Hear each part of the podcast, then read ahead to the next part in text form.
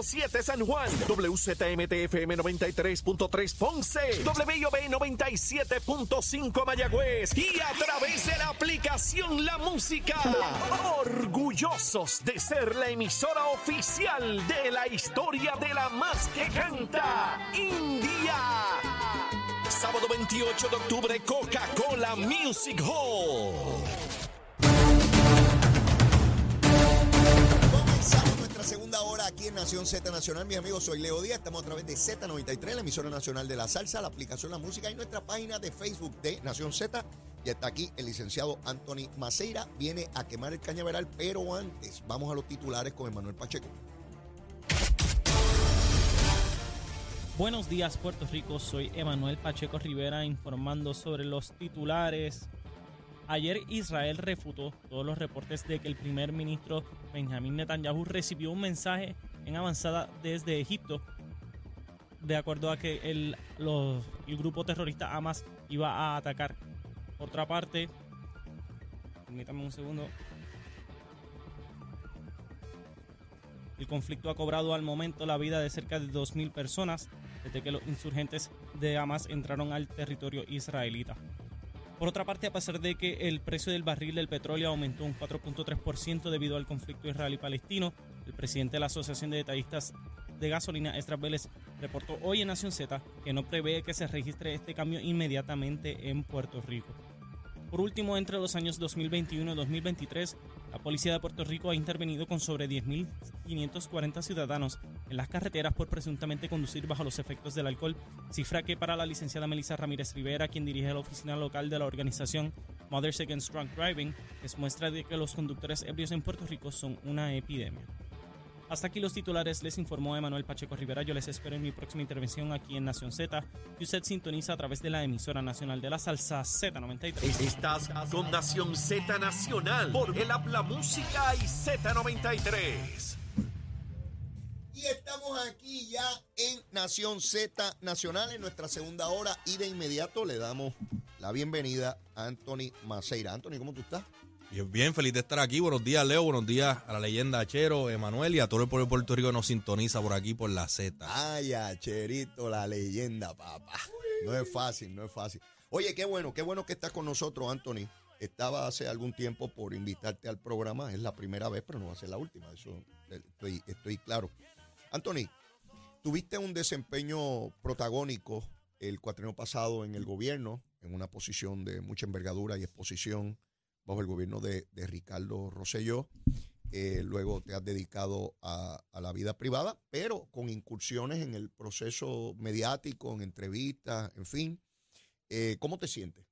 ¿Te sientes bien? ¿Te sientes tranquilo? ¿Te gustaría entrar al proceso político como candidato a algún momento? Dime.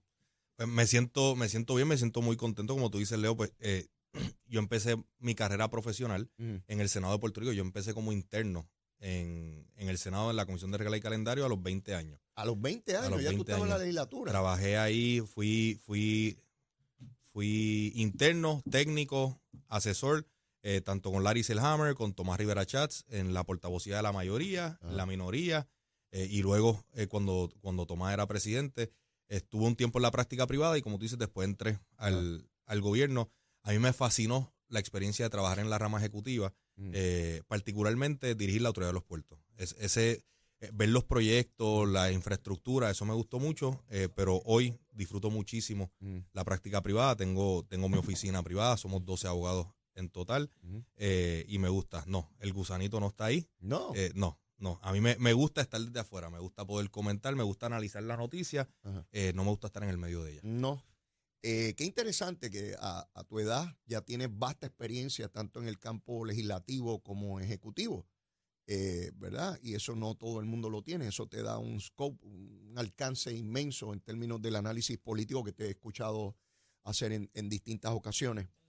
En, en esta etapa que el PNP se avecina o ya entró en un proceso de primaria, no solamente a la gobernación, a la comisaría residente y por ahí alcaldes, legisladores, proceso intenso que dura muchísimo tiempo, porque esa primaria es el 2 de junio del año entrante y luego la elección está a pocos meses más adelante.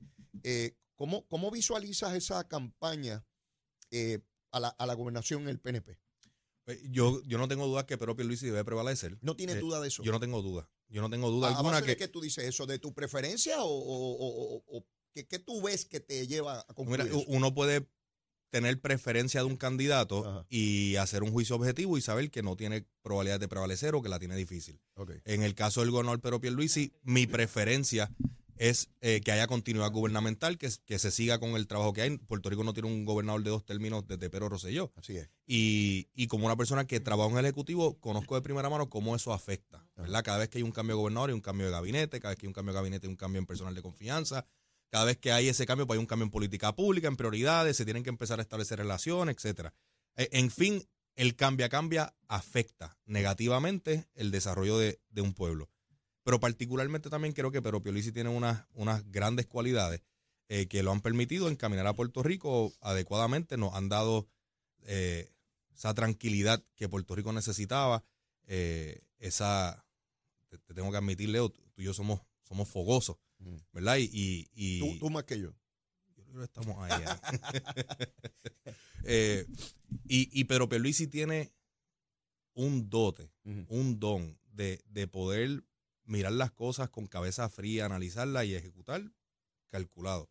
Y por eso es que a pesar de todos los retos que han tenido, eh, hoy la obra de infraestructura, la obra social es- está encaminada. Pero precisamente por esa obra Ajá. es uno de los elementos que yo creo que Pedro Pierluisi no va a tener problemas en prevalecer. Eh, por más que algunos sectores traten de decir que no hay, eh, ¿verdad? Eh, el pueblo no es bobo, por no decir otra palabra. Cuando la gente sale, Sí. ve que las carreteras están, está, hay asfalto en todos, en todos lados, hay grúas a dos manos. El problema hoy no es que no hay trabajo, el problema de hoy es que hay tanto trabajo que ya no hay trabajadores. La gente tiene más dinero en el bolsillo, hay más calidad de vida, pero también el tema puramente político, el gobernador tiene un equipo mucho más sólido. Eh, ayer vimos el anuncio del gobernador en su comité de campaña, eh, Edwin Mundo, un veterano, hasta la oposición, hasta Aníbal Vega Borges, eh, que, hasta ahora ha sido la única cara que ha salido, además de, Oriol Campo, que ha tratado de hacer dos apariciones que no le han ido muy bien. Eh, pero hasta ellos tienen que, que reconocer el, el valor que trae Edwin. Yo creo que nadie maneja el tema electoral mejor que Edwin Mundo, eh, que tiene mejor relación con no solamente los alcaldes, los presidentes municipales no alcaldes, eh, los legisladores, tanto Cámara como Senado, que son quienes más en contacto están con el pueblo, pero también con el electorado. Sí. Eh, Andy Guillemar. O sea, yo creo que no hay una persona que tenga más capacidad de levantar dinero que Andy Guillemar. Sin duda. Y como dijo ayer en la conferencia de prensa, cuando se tiene un buen candidato, el trabajo es fácil. Problema tendría si estuviese en el otro lado. Eh, eh, pe- pero Pierluisi tiene ahora mismo eh, muchísimo más capital también. Eh, y yo creo que, que tiene todo alineado para poder prevalecer. Jennifer González, en mi opinión, llegó a su pick. Ya ella llegó a su pick hace unos meses atrás. Y una vez tú llegas a tu pick, no hay otra cosa que poder bajar. Ujú. Y lo hemos visto, como Jennifer González ha ido bajando. Eh, Jennifer llegó a su pick porque nunca había enfrentado oposición, nunca había enfrentado fiscalización. Eh, cuando te habla, cuando su equipo te habla de una campaña fuerte, te hablan de una campaña en contra de Aníbal Acevedo Vilá, eh, un gobernador que fue acusado por los federales, que, que luego de un proceso de ser acusado aspira a ser comisionado reciente y eso es lo que ellos catalogan como una carrera fuerte. Jennifer González nunca ha tenido una carrera fuerte. Se le ha permitido a ella correr, decirle embustes a diestra y siniestra sin que nadie le haga un fact-checking. eh, eh, y pues eso poco a poco, cuando la gente comienza a ver quién realmente es Jennifer González, no hay de otra que irse desinflando.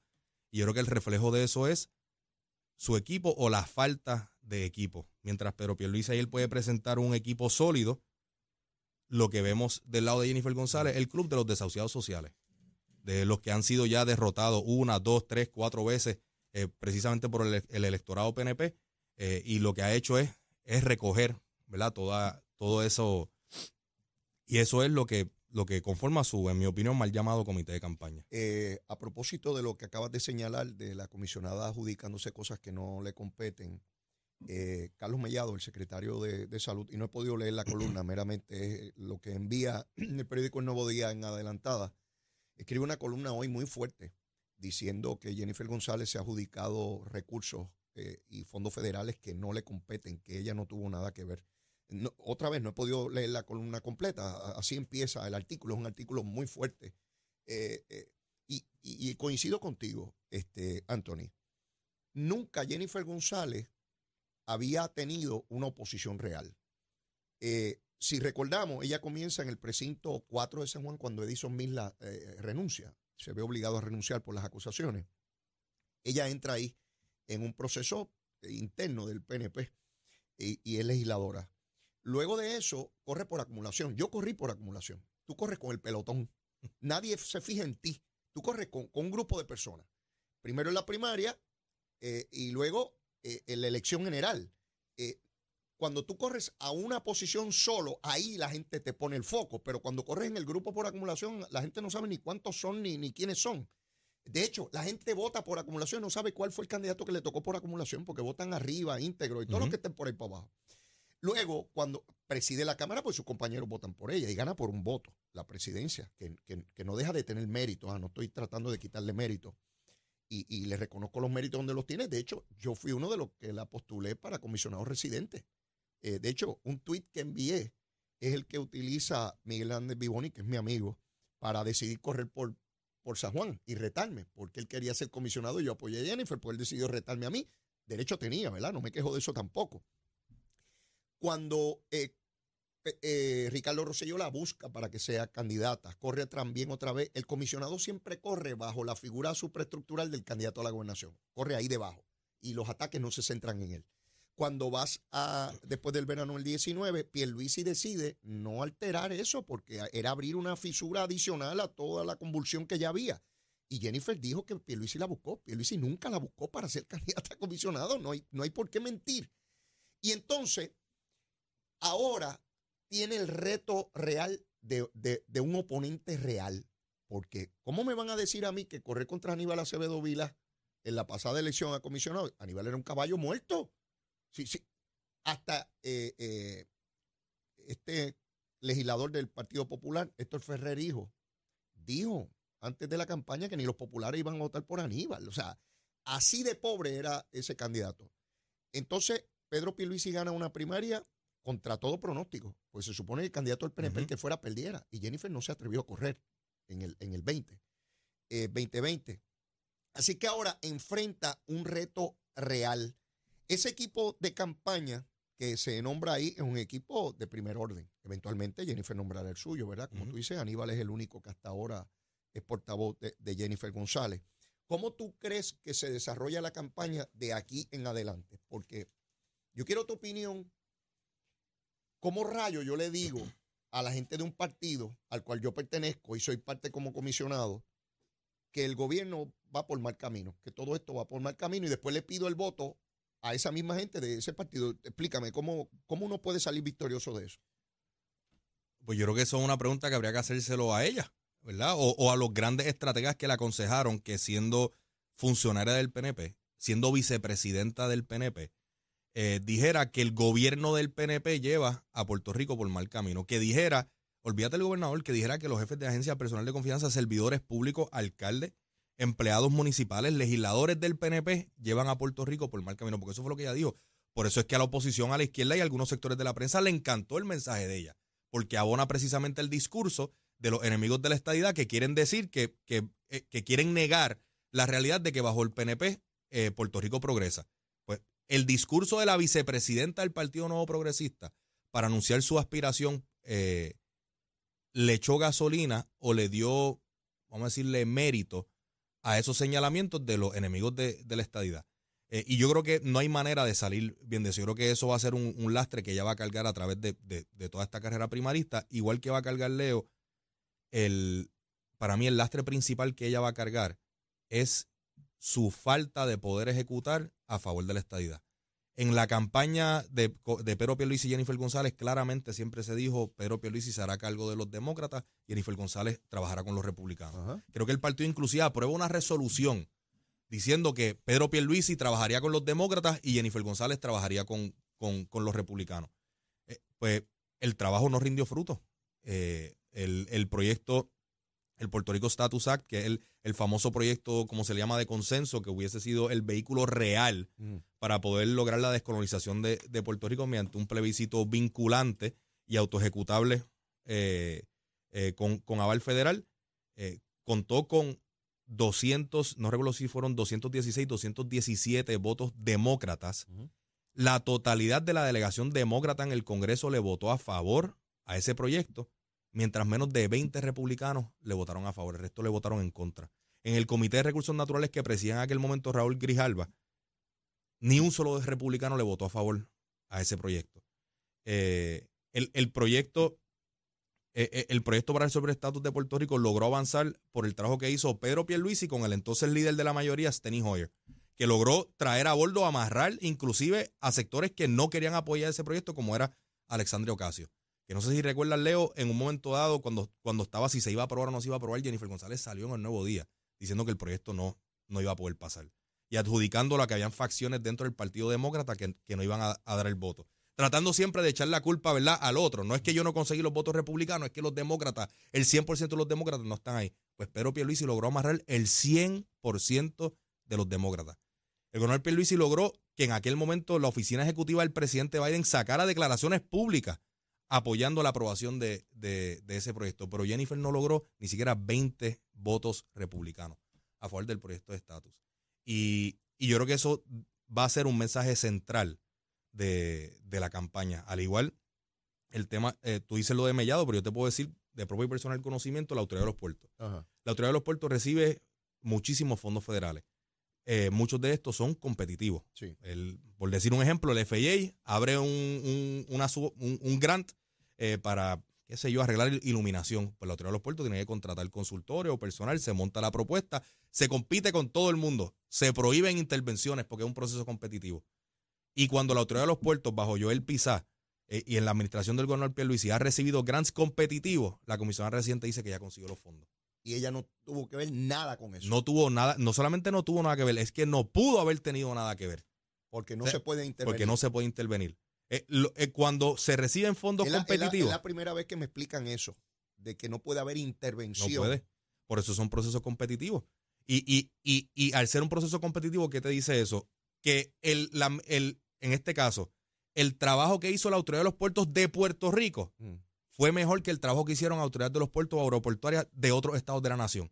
Porque fue competitivo. Se gana el dinero basado únicamente en la propuesta que se somete. Mm. Y que venga ella a estarse adjudicando esos fondos, no solamente una mentira. Leo, yo creo que es una falta de respeto también. Lo es. Y, y es una gran falta de juicio porque son cosas que son fácilmente corroborables, pero como nunca ha estado sujeta a escrutinio, pensaba que podía eh, decir lo que quisiera sin nunca estar sea. Yo envío por ahí un comunicado y digo que eso lo traje yo y como yo soy la que traigo chavo, pues la gente va a creer eso. Y, y por eso es que no lo dices tú, no lo digo yo, no lo dice Achero, lo dice su mentora, su madrina, su confidente Cucusa Hernández. Te escuché en una que lo de Jennifer González es entretener, confundir y enajenar. Ese, ese libro, déjame hacerte una breve historia, brevísima. Cucusa me pidió a mí que yo presentara ese libro. Yo fui el que lo presenté en, el museo eh, eh, que está aquí en Santurce. Ella me pidió a mí eso. Y yo presenté el libro. Y yo vi el, capítulo donde acusa a Jennifer hasta de corrupción porque dice que coge unos puntos de la tarjeta del gobierno para acreditárselo a viajes privados y todo lo dice que es mentirosa, que es vaga. Todo eso lo escribe Cucusa. De hecho, ya la sacaron de estar en programas y porque cada vez que sale le dicen, mire, pero si usted le dijo embustera y corrupta. sí, sí, se lo dije. Yo la vi un prueba y dice, sí, sí, se lo dije. Yo, pero ¿y que entonces qué radio hace ahí? Y yo sé que ahora está molesta conmigo, Cucusa, ¿verdad? Pero nada, ella después se arregla con la gente, porque después que le escribió eso a Jennifer, ahora la postula para la gobernación, así que a lo mejor me postula a mí para presidente de los Estados Unidos algún día. Sí, sí, porque ella es así. Y yo la quiero muchísimo. Entretener, cuando te escuché el otro día en una entrevista, recordé esas palabras. Entretener, confundir y enajenar. Escribió la que fue presidenta de la Cámara, la primera mujer en presidir la Cámara, y la que llevó a Jennifer a la política, porque la conoce y a su familia desde muy joven. Cuando tú escribes eso, tiene que haber algo bien grande para tú perpetuar en un documento una expresión como esa. Y entonces tú estás ahora buscando ejemplos y pruebas, como si tuviéramos un tribunal, para validar esas expresiones. Entretener. El canal, el carrito, la convención, entretiene, ¿verdad? Con, eso, para que la prensa se vaya por ahí. Confundir. Te dice una. Pierluisi me fue el que me buscó. Eso es falso, pero intenta confundir. O conseguir fondos federales en los cuales ella no tuvo ninguna intervención. Eso es confundir. Ajá. Exactamente. Así que. Y Ah. enajenar. Enajenar al electorado, no solamente PNP, eh, enajenar al pueblo de Puerto Rico de lo que es la realidad. Decir mentira. Eh, eh, ella sabe, o debería saber, que un puente no se construye en seis meses. Pero quiere enajenar al electorado de la realidad de que para una construcción compleja como un puente tiene que haber un proceso de diseño, un proceso de permiso, un proceso de licitación, un proceso de lo que se llama preconstrucción para poder comenzar con la obra. Eh, Y eso tú lo sabes de primera mano porque con las obras que se estaban ejecutando en Puerto, tú sabes la complejidad de eso, para no hablar de los estudios ambientales, que, que requieren muchísimo tiempo. Ah, y cuando se hace una adjudicación, el que no se la llevó también puede impugnar ese proceso También. y también puede estar en los tribunales meses o años. Ese es lamentablemente el proceso aquí y en cualquier parte de los Estados Unidos eh, eh, de, de igual manera. Fíjate que ella utiliza la misma expresión como tú señalabas de la oposición política. Es que van cinco años desde el huracán, pero no dice, no dice que bajo Donald Trump se asignaban los fondos, pero no llegaban con todos los requerimientos absurdos que se le impusieron a Puerto Rico y jamás dice que fue bajo la administración de Biden y por la relación que tiene Pedro Pierluisi que empezaron a soltarse de verdad los chavos. No lo dice tampoco porque lo importante es entretener, confundir y enajenar. Yo voy a seguir usando esas palabritas porque las, las, las escribió mi buena amiga, Saida Cucuz Hernández, ¿verdad? ¿Cuándo le creemos a Saida? Cuando escribió esto ahora. Porque, ¿verdad? Hay que saber, o escribimos otro libro, o un adendum, y le añadimos, qué sé yo. O sea, que los casos se, hay que chepardizar. o recoger, o recoger los, los Pues, libros y los queman. y los quema. Pero está ahí, eso está ahí ya, ya perpetuado. Así que tú visualizas una campaña. Yo coincido contigo también en este otro punto. Hablaste de algo de, de cuando se llega al pic. Una campaña, por lo menos lo que yo aprendí hace mucho tiempo y se sigue validando a través de, de los años, es que tú vas desarrollando una campaña para que vaya cogiendo momentum y su punto culminante sea el día de la votación. Porque ese es el día que está todo el mundo entusiasmado y deseoso de participar en el proceso. Y yo noto que ella venía, como no tenía fiscalización, estaba sola, no había competencia, sola allá, diciendo lo que fuera, eh, obteniendo buena, buena calificación, pero ahora entrar en el proceso empieza a decaer. Eso, eso yo lo percibo también. Y ya fíjate, el gobernador va anunciando equipo de trabajo, radicando el primero con la inmensa mayoría del liderato del movimiento estadista, y ella estancada. Bueno, al punto, no sé si coincidas conmigo, José Juan Reyes era su candidato a comisionado residente, por eso lo llevaron a ser vicepresidente del Partido Republicano, lo presentaron en sociedad. Y de momento el hombre dice que con primarias no, que él habló con Jennifer y con Pedro Pierluisi, que como va a haber primaria y va a haber candidato, y Pedro Pierluisi dice ayer que nunca ha hablado con, con, con José Juan Reyes sobre este proceso. Pues entonces José Juan Reyes era el candidato único de Jennifer González y se le bajó del canal también. O sea, no hay que ser un genio y después de uno llevar unos añitos como llevo yo en el proceso político para darse cuenta que en ese campamento hay problemas. Yo le digo el mangle, que en ese mangle hay problemas. Sí, sí, hay problemas en el mangle. eh, porque veo que, que- que- fíjate cómo ha pasado el tiempo y no tiene portavoces, no tiene gente allá afuera eh, que, que explique. Y creo, igual que tú también, de que esa expresión de que esto va por mal camino la va a acompañar. Hay expresiones y acciones que marcan a uno. Yo tengo unas cuantas que me marcaron a mí en el proceso político. Unas buenas y unas malas, ¿verdad? Porque las hay buenas y las hay malas. Esa la va a acompañar eh, a, a lo largo de, de- de todo el camino esa expresión. En términos de candidaturas a, a comisionado residente, ¿cómo tú ves la cosa? Pues yo creo que hasta el momento lo que se baraja, a mí me parece una terna de candidatos interesante.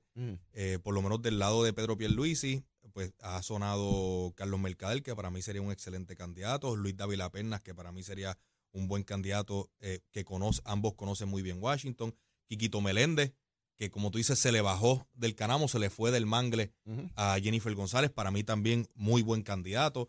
William Villafañe podría ser buen candidato. Eh, yo creo que, que eh, Larry Selhammer también ha sonado. Eh, yo creo que también sería buen candidato. Y, y- y creo que hay. El problema de Pedro Pierluisi al final del día va a ser dentro de todo este buen talento. ¿A quién escojo? ¿A quién escojo? Mientras que otro contraste entonces con la campaña de Jennifer González es de, de, de lo que hay, ¿quién está dispuesto a ser el compañero de papeleta? ¿Quién está dispuesto a entrar al mangle? Eh, el general Reyes estaba planchado. Y como tú dices, se le bajó, se le fue. Eh, eh, Leo, yo creo que no solamente, quiero añadir a lo que dijiste anteriormente, no solamente no tiene portavoces, mira lo que le sucedió en la convención del Partido Republicano. La prensa dice que hubo gente que le gritó traidor allí, en su propia convención de su propio partido. Pero, es que el, el, Partido Republicano que lo dirigen aliados, por no decir otra palabra, de Jennifer González. Aliado histórico. No pudo aprobar una resolución para endosar a Jennifer González y se inventaron una excusa de que es que el Partido Republicano no podía endosar eh, candidato. Y te voy a decir más, Leo, porque esto le eh, volvemos a, las tres palabras: entretener, confundir y enajenar. Voy a poner aquí, con tu permiso, un corto video de unas expresiones que ella hizo explicando el por qué no la endosaron. Ajá. ¿Qué, dijo ella? Dijo ella. ¿Se escucha ahí? El partido como institución no puede respaldar candidatos, nunca lo ha hecho, eh, porque un partido nacional, esas mismas reglas tiene el Partido Demócrata eh, local que es distinto a los partidos que van a la Comisión de Elecciones como el PNP y, otros. Eh, así que no, pero aquí tú tienes gente que milita en, en el Partido Republicano, pero también milita en el PNP. ¿Una moción a los efectos de respaldarlo usted y no progresó? No, no, no hubo moción. No, porque yo fui, yo fui presidente de este partido y, y, conozco bien que no, no se respalda ni siquiera candidato a, a, la legislatura. Pero hubo personas aquí que indicaron que... Jennifer González dijo, al ser abordada por la prensa, eh, sobre el por qué no se había hecho una expresión para respaldarla luego de los señalamientos que hiciera Tomás Rivera Chats y Quiquito Meléndez. Y Jennifer González dijo, con su boquita de comer, y lo escucharon ustedes eh, aquí, que el Partido Republicano no endosa, no puede y nunca ha endosado candidatos a elecciones locales. ¿Y eso es falso? Eso es falso. Del propio Twitter del, Partido Republicano de Puerto Rico, eh, yo lo compartí en, en, en mis redes, el 12 de mayo del 2021 y cito, el presidente del GOP PR51, Ángel Cintrón, anunció la aprobación de una resolución que para la elección especial del 16 de mayo, el partido respalda y apoya a Víctor Senado como delegado al Senado y a Jorge Iván Rodríguez y, Jorge Iván Rodríguez y, y Fortuño Lefranc como delegado a la Cámara. Y sacaron comunicado de prensa del endoso que estaba haciendo el partido como institución a los tres candidatos que ellos eh, decidieron apoyar en aquel momento. El partido que Jennifer González dice que por ley no puede endosar candidato y Ángel Cintrón como representante del Partido Republicano estaba endosando candidatos. Eso es correcto. representación del partido. El, partido, aprobó resoluciones para apoyar candidatos hace dos años atrás, pero Jennifer González dice que ella conoce muy bien el partido y que nunca ha endosado candidatos porque no puede. Entretener, confundir y enajenar. Otro ejemplo. O sea, es, es increíble cómo se puede mentir de esa forma y pensar que todos los demás son tontos y que nadie puede corroborar nada. Eso es lo que te refleja es que Jennifer está acorralada. Y yo te digo más, y estos programas se graban. Yo estoy bajo la impresión de que en cualquier momento ella se puede inventar una excusa y hasta quitarse de la candidatura. Te lo digo, te lo digo, se puede inventar una excusita, ¿verdad? porque se creyeron el cuento. Este, este es mi feeling, esta es mi, apreciación con la poca experiencia política que tengo. Ellos pensaron. Poca. Bueno, la, una poquita. Ellos pensaron. Tú estás ahí, ahí con Edwin Mundo, en experiencia política. Él me lleva. tú sabes que Edwin es hípico. Me lleva el hocico al frente. Eh, cuando tiras la foto de qué caballo ganó, Edwin gana por el hocico. Me lleva unos añitos ahí. Mira, este, yo estoy bajo la impresión que en el 2021, particularmente cuando llega Luma y todo lo que sucedió el primero de junio del 2021, ella vio la posibilidad de un sisma en el gobierno similar o parecido al, al 19. Tanto es así que cuando Pierluisi va a la convención del año pasado, tú recordarás que cuando Pierluisi va entrando, ella tiene un Facebook Live diciendo que hay que eliminar el contrato de Luma. Ese era un momento bien álgido, que había mucha convulsión con relación a la cuestión de energía eléctrica y ella estaba tirándole los perros encima a Pierluisi para que se formara un revolú. Lo mismo que ocurrió en el verano del 19, porque una vez la oposición le pide la renuncia a Ricky y líderes del PNP comenzando con ella, que cogió un montón de titulares diciendo que se tenía que ir, la oposición dice, pues ahora es que si los, los tenemos infiltrados. Pues ella pensó que le tiraba los perros encima. De inmediato, eh, derrotados del PNP y otros que estuvieron con Wanda Vázquez dijeron, por aquí es que vamos a meternos con, con- con- con Jennifer. Así las cosas, ella eh, entiende que es cuestión de desgaste y que eventualmente el liderato del PNP iba a decir, lo hice buena gente, pero con él no ganamos. Esa era la apuesta. Y empezó los ataques contra el gobierno. Lo que pasa es que nada de eso se materializó. Todo el liderazgo quedó con, con Pedro Pierluisi y la vieron a ella que venía por mal camino al punto donde está hoy encerrada. Tú sabes lo que es una finca enclavada, ¿verdad? Sí. Que es una finca que no tiene entrada por ningún sitio. Hay que proveerle una servidumbre de paso para que puedan salir o entrar. Yo creo que ella está buscando la servidumbre de paso por donde salir de donde se metió solita, entreteniendo, confundiendo, confundiendo y enajenando. Después de la pausa, eh, tenemos una propuesta que hacerte que se le hace a todo el que está ahí, Anthony. Hay que hacer una recomendación de almuerzo. Y tú vas a tener que decir cuál es el menú de hoy, qué se debe almorzar. Pero eso es después de la pausa. Mis amigos, aquí en Z93, llévate la chévere. Buenos días, Puerto Rico. Soy Emanuel Pacheco Rivera con el informe sobre el tránsito. A esta hora de la mañana ya ha reducido un poco el tapón en la mayoría de las carreteras principales del área metro. Sin embargo, aún se mantiene ataponada la autopista José de Diego desde Bucanán hasta Atorrey en la salida hacia el Expreso Las Américas.